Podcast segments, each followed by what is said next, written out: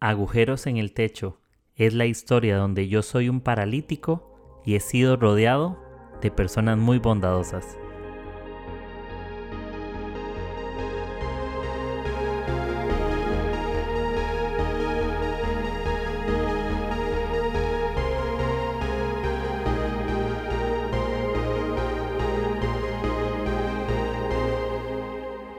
Buenos días, buenas tardes o buenas noches y bienvenidos a este podcast Agujeros en el Techo.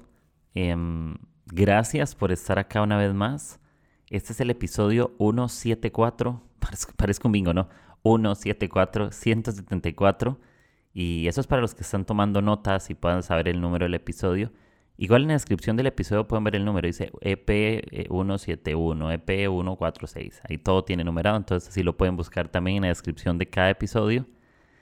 Y bueno, gracias por estar acá una vez más. Em, gracias a todos los que me escriben y me animan. Siempre trato de contar como cuando me escriben mensajitos. Y me pasó esta semana que pasó. Le escribió una chica que cumple años ahí por mensaje de Instagram. Hey amiga, feliz cumple, espero que la pase súper bien. Eh, animarle, ¿no? En su día de cumpleaños. O un audio, creo que le mandé. Y me contesta, hey amigo, gracias, no sé qué, un abrazo. Hey, yo escucho tu podcast, no sé cuánto y no sé qué. Entonces yo siempre agradezco eso y pues gracias a, esa chica, ¿no? Por contarme que escucha el podcast y espero que sea de mucho ánimo para ella y para muchas personas. Y me pone bien contento eso, de saber que lo que se está intentando con este proyecto es inspirar a personas, inspirar amigos, y darle un mejor día a alguien, ¿no? Que si alguien está con una cara triste, poder hacerle feliz les contaría un chiste gracioso, pero les voy a ser sincero, yo me considero una persona bromista y todo, pero así como hacer un speech de chistes y monólogos de chistes, creo que sería una decepción y si se ríen de mí va a ser por lástima, así que espero seguir bromeando y hacerles reír con mis actitudes y con mis comentarios, pero mis chistes no, no son muy buenos. Entonces, pues gracias por, por apoyarme. Espero que les guste mucho el contenido y si son nuevo por, y estás aquí por primera vez, eh, yo soy Kike Orenes y en este instante que estás escuchando este episodio, yo soy de Costa Rica y estoy viviendo acá en Perú. Y creo que en estas próximas semanas ya estoy de vuelta en Costa Rica un tiempo y mi idea es volver a, Perú unos dos, tres meses por ahí. Estoy por acá de vuelta otra vez a, a darlo todo. Entonces, pues nada, aquí estamos. Recuerden tomar café, ya saben que sin café es imposible agradar a Dios. No sé cómo hace la gente que no toma café y los que no les gusta el café, pues deberían ir a terapia o buscar ayuda profesional porque el café trae las mejores ideas. Y bueno, ya sin más preámbulo, sin tanta introducción, eh, ya empiezo esto y les hago esta pregunta. ¿Alguna vez se ha montado en un barco, en una lancha, en un yate? Eh, no sé, alguna vez ha montado. Yo creo que son experiencias interesantes cuando estamos en medio del mar, todo se ve igual dando vueltas, ¿no? Yo recuerdo una, anécdota que, que tuve hace muchos años, se las cuento rápido, con unos amigos. Yo no sé si ustedes saben qué es rafting, que es un deporte extremo, que es como decir una balsa, y se montan varios con unos remos y vamos sobre los ríos, así cuesta abajo, con las rocas y todo. Tenemos una persona que es un guía profesional en la parte de atrás y lastimosamente ese me tocó adelante. Éramos como, creo que éramos como seis, seis o siete, como seis y el profesional atrás, no el, el guía. Y ya me toca adelante y yo les cuento algo de mí. Yo odio las alturas, no me gustan los deportes extremos, no puedo ir al parque de no la paso bien. Yo soy el que cuida los maletines, así que si alguna vez me, piden que los acompañe al parque de versiones, pongo, con todo el gusto voy y yo les cuido los maletines mientras se divierten. No tengo ningún problema. Me dejan con comida y la paso brutalmente bien. No tengo problema. Em, me gusta patinar, me gusta hacer otras cosas, no me gusta los parques de diversiones. Porque no porque sean feos, sino que me da mucho miedo de las alturas, la velocidad, etcétera. No fue diseñado para eso. Me siento inseguro, ¿no? Entonces fuimos el rafting, deporte extremo, y me, ponen adelante porque son los campos que quedan. Y ven como unas chicas, entonces, ¿de qué queda? Ser el macho del, grupo con otro amigo y, y estar ahí. Eh, pasa algo como que estamos en medio del viaje, era muy extremo todo, todo sonaba el río, no el viento. Y en un momento como que había una cabeza de agua y nuestro, nuestra balsa se pone casi vertical y a dos personas se les caen los remos. Entonces hay que meter un remo hacia atrás, hacerle de alguna manera como para levantarlo, meterlo en unas rocas y levantarlo. Era todo un arte pudimos salir, había otro, otro chico como en un kayak que era emergencia, no nos escuchó, el chico de nuestra balsa le, le gritaba y no nos escuchaba, entonces era un momento épico, un momento de susto. Ya pudimos recuperarnos, se perdieron dos remos, pero todo salió bien y después fuimos a comer y nos reíamos. Eh, y yo me da cuenta de que aunque el viaje fue loco y hubo mucho susto, la experiencia fue inolvidable, pudimos conocer cosas que no hemos conocido si no nos hubiéramos animado. ¿No? Y, y me ponía a pensar en esto, que muchas veces necesitamos ir a esos lugares o esas experiencias para ver cosas que no conocíamos. Parece obvio, pero generalmente en lo desconocido tenemos esas experiencias que se vuelven únicas, ¿no? Y pasan cosas inesperadas, pueden pasar cosas como que se te caigan los remos, pero pueden pasar cosas buenas, ¿no? Vimos un paisaje fenomenal y fue asombroso.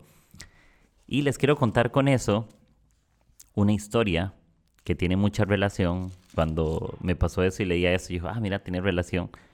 Y es Lucas capítulo 5, del verso 1 en adelante. Un día estaba Jesús a orillas del lago de Genezaret y la gente lo apretujaba para escuchar el mensaje de Dios.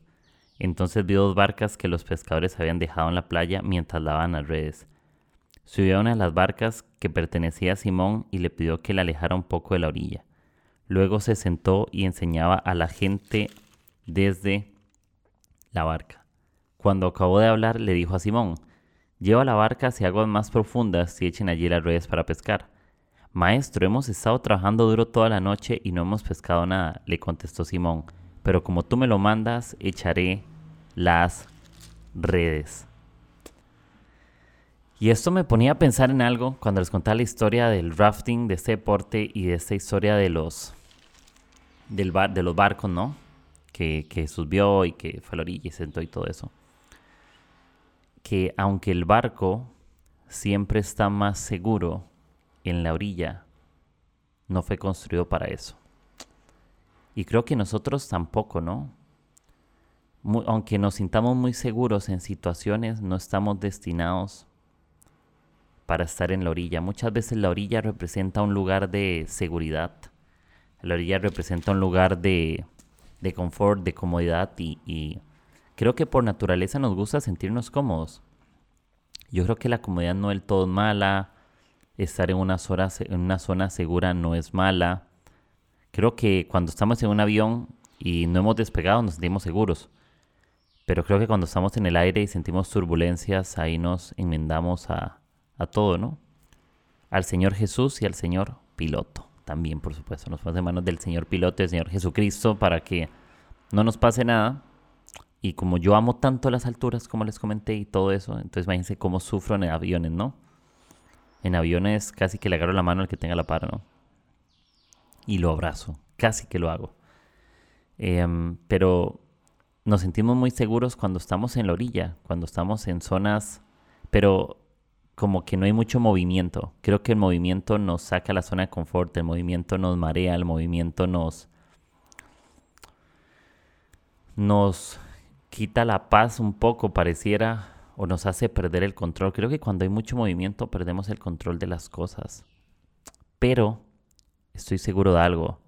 La, inseguridad no siempre es mala porque se puede volver la zona de tus logros.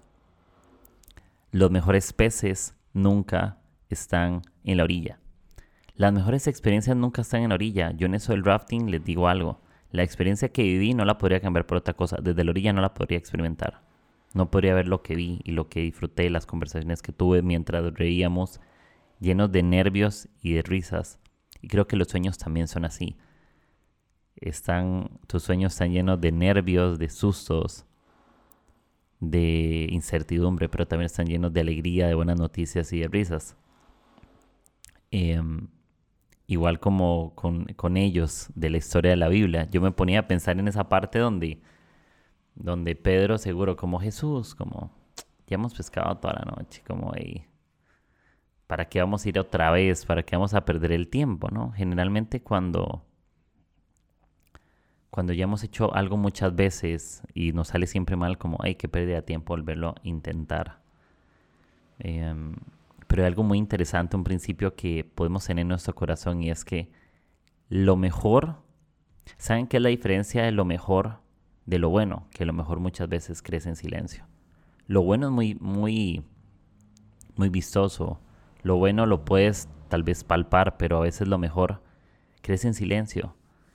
Crece donde nadie lo ve. Crece en la quietud. Crece en el proceso, crece en el corazón, en los pensamientos. Generalmente lo, mejor siempre crece en esas conversiones que nadie ha escuchado, en esos pensamientos que tú empezaste a permitir que se diseñaran en tu interior. Y empiezas a soñar cosas grandes. Los sueños grandes empiezan en pensamientos pequeños, pequeñitos. Y empiezas a sumarlos, se hacen pensamientos más y más grandes. Y empiezas a tener sueños más grandes. Y empiezan a suceder cosas buenas. Y lo mejor muchas veces crece en silencio. Y, y ese versículo que les decía de, Lucas es, es, cierto, porque vean, ahí que es lo que decía, eh, en el verso 3 subió a una de las barcas Jesús que pertenecía a Simón y le pidió que le alejara un poco de la orilla. Luego se sentó y enseñaba a la gente de la barca. ¿Saben por qué? Porque lejos de la orilla suceden mejores cosas. Siempre, siempre en la orilla en la orilla sucede lo ordinario y en lo profundo sucede lo extraordinario. Siempre va a ser así. En la orilla va a suceder lo común y en lo profundo lo extraordinario. Y ojo, en lo común no todo es malo, en lo común todo el mundo está. En lo común es algo que todos se pelean, pero lo extraordinario es algo que pocos alcanzan. Em, ¿Y por qué se lo digo? Porque yo la historia de que Pedro le dice a Jesús como literal, pero ya hemos ido a pescar, hemos estado toda la noche. Pero hay algo importante y es que trabajar duro no es suficiente si no tenemos un propósito por el cual lo hacemos. Y eso lo, lo pueden leer aquí que dice, Maestro, hemos estado trabajando duro toda la noche y no hemos pescado nada, le contestó Simón, pero como tú me lo mandas, echaré las redes. Em, muchas veces nuestras excusas es que lo hemos intentado demasiadas veces. Y me gusta la respuesta, pero como tú me lo mandas, echaré las redes. No crean que Pedro no sabía lo que hacía con otros pescadores. Pedro era pescador. Posiblemente sea más de pesca que Jesús, técnicamente, ¿no? Como, hey, me imagino que Pedro ha pescado más pez que Jesús en toda su vida. Pero Jesús sabe más de Pedro que el mismo Pedro del mismo. Entonces, por eso podemos confiar en que Dios conoce nuestra situación y lo que Él nos manda a hacer es más sabio que lo que nosotros hemos pensado o hecho toda la vida. ¿Sí? Y, y, lo que pasa después es sorprendente, dice el verso 6. Así lo hicieron y recogieron una cantidad tan grande de peces que las redes se rompían, se le rompían. Entonces llamaron por señas a sus compañeros de la otra barca para que los ayudaran. Ellos se acercaron y llenaron tanto las dos barcas que comenzaron a hundirse. Me encanta que cuando podemos confiar en Dios, nuestras expectativas se rompen, nuestras, nuestras redes son rotas tenemos expectativas rotas. ¿Saben qué es una expectativa rota? Eso es cuando tú tienes una expectativa tan buena, pero Dios es mejor y Él rompe tus expectativas y te da unas mejores. Tus expectativas quedan rotas. Creo que yo quiero vivir toda mi vida con mis expectativas rotas. Yo tengo una expectativa, quiero que sea rota para que tener mejores expectativas de lo que va a suceder. Quiero que mis, mis expectativas, quiero que cada vez sean mejores, no buenas, sino mejores. Y como Pedro decía, pero como tú me lo mandas, yo voy. Y mis expectativas cada día son rotas. Cada día soy sorprendido. Mis redes no son suficientes para llenar. Sus sueños nunca son suficientes para llenar mis redes. Siempre mis redes terminan siendo rotas. Porque sus sueños son siempre más grandes que los míos. Siempre. Siempre, siempre. Y em, estoy seguro de que cuando vemos que hacemos las cosas con propósito, el propósito que uno da es tan grande que incluye a otros. Porque Pedro, por confiar en, Jesús, pudo hacer que la otra barca de sus compañeros fuera llena de peces. Eh, y me encanta porque cuando tú eres fiel a Dios en lo que Él te ha llamado, puedes ver cómo Dios bendice a otros con lo que Él te ha llamado a ti. Literal, y, lo pueden analizar, vean qué loco. Tal vez los otros ni siquiera tenían expectativa, ni siquiera poca. Es como, hey, Tal vez pescaron, tal vez no pescaron nada, tal vez fueron con Pedro en otra barca y no pescaron nada. Pero por la insistencia de uno, pudieron experimentar la bendición de muchos. Y me queda hasta principio el hecho de que algo pueda suceder muchas veces no significa que no pueda ser una experiencia única. Tú puedes hacer muchas veces lo mismo de la misma manera, pero creo que cuando tú le encuentras propósito lo que haces, aunque lo hayas hecho tantas veces, tu experiencia va a ser diferente, va a ser única. Y puedes apostar todo por Dios porque Él nunca perdió una apuesta por ti. Siempre, siempre, siempre, siempre. Cuando tú vas a lo profundo, Jesús está en esa barca. Siempre, siempre. Como, hey, yo voy contigo, te acompaño, esto y aquello. Y y vamos a recoger una cantidad tan grande de peces que las redes se van a romper. Hay, hay tantos sueños de Dios que nuestras expectativas se van a romper y vamos a tener que tener una expectativa más grande porque lo que Dios da más grande, Dios da más grande que lo que pensamos o soñamos. Y hay un versículo que eso no tengo apuntado. Siempre se me ocurren cosas, pero lo relaciono por ahí. Creo que es en Efesios 3:20 no sé si le estoy diciendo bien el verso porque no me acuerdo. Dice que, y aquel que es poderoso para hacer mucho más de lo que pedimos o entendemos según el poder que actúa en nosotros. Dios hace siempre mucho más. Dios no llena solamente un poco tu barca, llena tu barca y le da a alguien más. Dios no te sorprende, pero si te quedas en la orilla.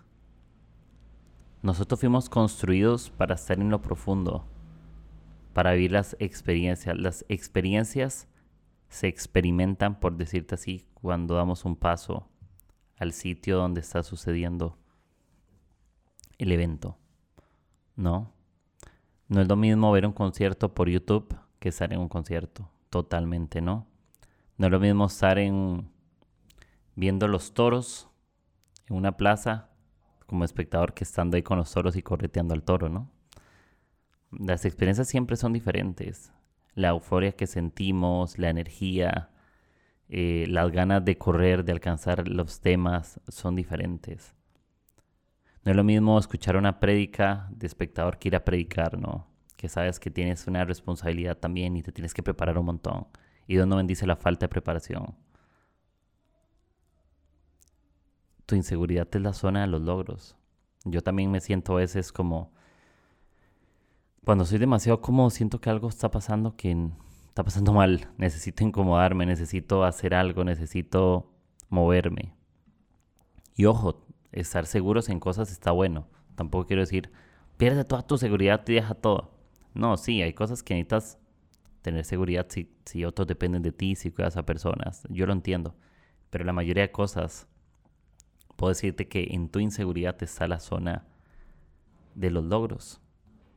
Y a veces hay que vencer temores, a veces hay que vencer luchas, a veces hay que vencer ansiedad, pensamientos negativos, comentarios destructivos y, y ser vulnerables. A veces la vulnerabilidad, yo puedo decirles algo, salimos de nuestra zona de seguridad cuando tenemos vulnerabilidad.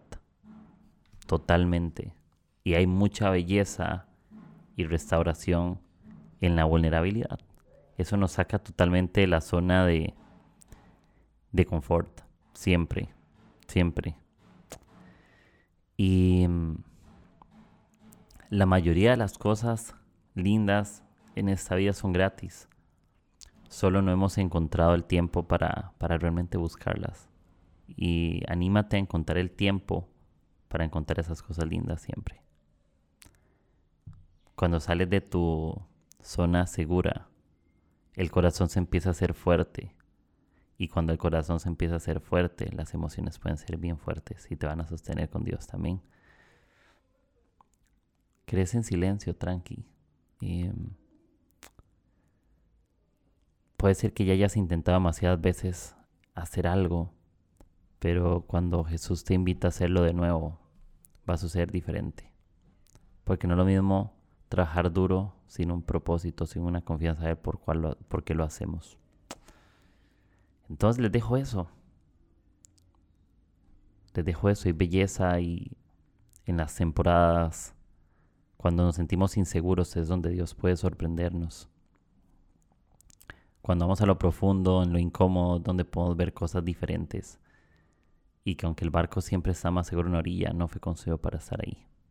Así que anímate a, dar un paso y a seguir adelante. Entonces a eso te animo de, de que tu inseguridad es la zona de tus logros. Así que amigos, gracias. Esto fue el episodio 174. Espero que la pasen súper bien. Eh, les mando un buen abrazo. Y, estamos con todo. Saben que pueden escuchar este episodio en Apple, Spotify y Apple Podcast. Y em, estamos con todo. Igual pueden compartirlo por redes sociales, WhatsApp, Instagram y así. Entonces les mando un buen abrazo, que se tomen una taza de café y nos escuchamos el próximo episodio. Chao, chao.